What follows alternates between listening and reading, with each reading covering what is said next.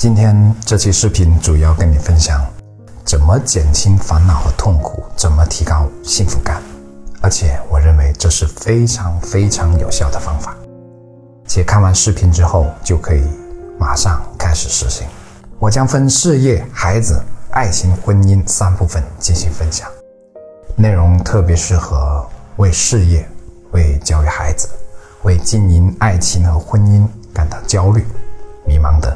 朋友，我的一个朋友有两个儿子，分别为五岁和三岁，可大儿子至今都不怎么会说话，而且和他人的眼神几乎没有交流，一直活在自己的世界里，即便和自己的爸爸妈妈都没办法像别的同龄孩子那样正常沟通，而且还要穿纸尿裤。吃饭的时候不知道饱腹，也就是会不停的吃，一直吃到呕吐为止。后来经过诊断，确定了孩子自闭症的可能性很大。这对于他们来说无疑是一场灾难。可是这还没完，小儿子也开始表现出类似的特征。这个家庭并不是一个特别富裕的家庭，相反呢，这个家庭的日子过得非常的拮据。爸爸一个人工作，妈妈全职照顾孩子。家里老人来过两位，但都因为实在照顾不了而回去了。爸爸几乎每个月都要提前向公司预支工资，才能勉强维持生计。同时，他也知道，在孩子六岁以前还有治愈的可能，可是过了六岁就非常难办了。可他询问过一些专业人士。发现自己根本支付不起治疗的费用，你以为这就结束了吗？没有。另一个问题是，他们夫妻俩对孩子的看法和重视程度均有所不同。具体意见分歧在于，妈妈觉得孩子没问题，只是说话比较晚而已，可爸爸认为有问题，包括医院的诊断结果也显示这个可能性。为此，他们经常发生激烈的争吵，甚至闹到了离婚的地步。你明白我要说什么了吗？你为孩子不爱学习、贪玩、不服管而抓狂，可至少你家的孩子还是正常的。你或许会说，我所说的毕竟是小概率的。可你知道吗？中国零到十四岁的儿童自闭症患病数有多少吗？痛心的告诉你，超过三百万。我另一位朋友的一对双胞胎孩子也是自闭症，而且我还要告诉你，除了自闭症，还有很多儿童有注意力缺陷障碍，更可怕的是白血病、再生障碍性贫血。据二零幺九年中国红十字会的数据显示，我国每年新增四万。白血病患者，其中有一半是儿童，很多家庭为此倾尽家财，很多父母为此一夜白发。现在，再看看你家的孩子，心里是什么感觉？你是不是可以更加包容和接纳他？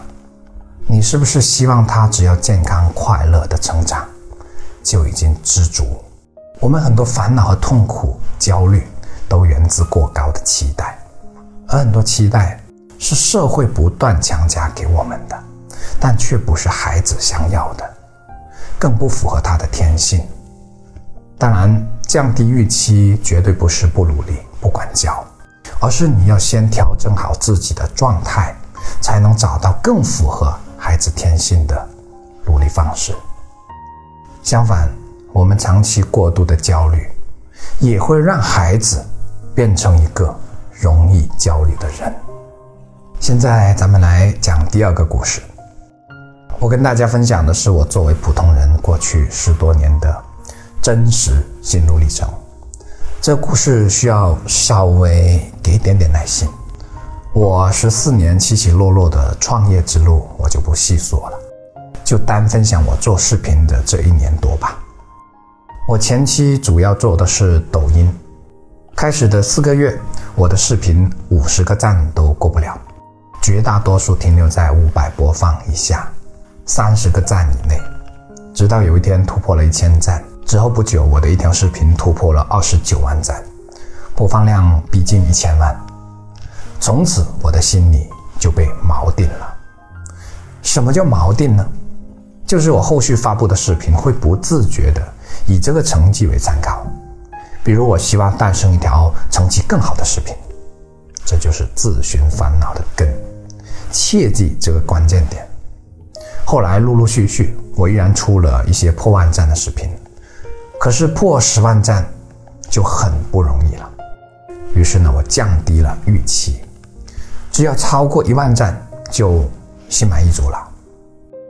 可是这个标准依然不容易啊！两个月后。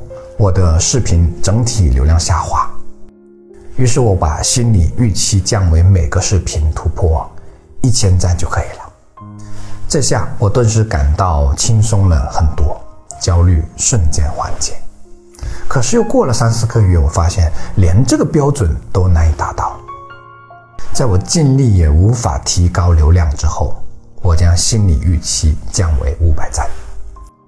这是很神奇的事情。也就是当你把心理预期降低之后，能非常明显的感到焦虑和压力的下降，从而不再对结果那么执着。如果我继续像之前那样执着和焦虑，我可能就不会做现在你看到的这个风格的视频，或者干脆我就不再更新了。你明白我要说什么了吗？降低痛苦的方法就是。当现实和你的期望相差太大时，你需要学会调整自己的心理预期，将这种预期理解为欲望也是可以的。当然，欲望也是推动我们前行的驱力。可以这么说，欲望是一把双刃剑，它既能为你砍掉人生路上的荆棘，让你心无旁骛地冲向目的地，也可能会。看上你，让你深陷泥潭而无法自拔。降低欲望不是不努力，而是为了调整自己的情绪和状态，让内心更平和。只有一颗平和的心，才是有力量、有远见的。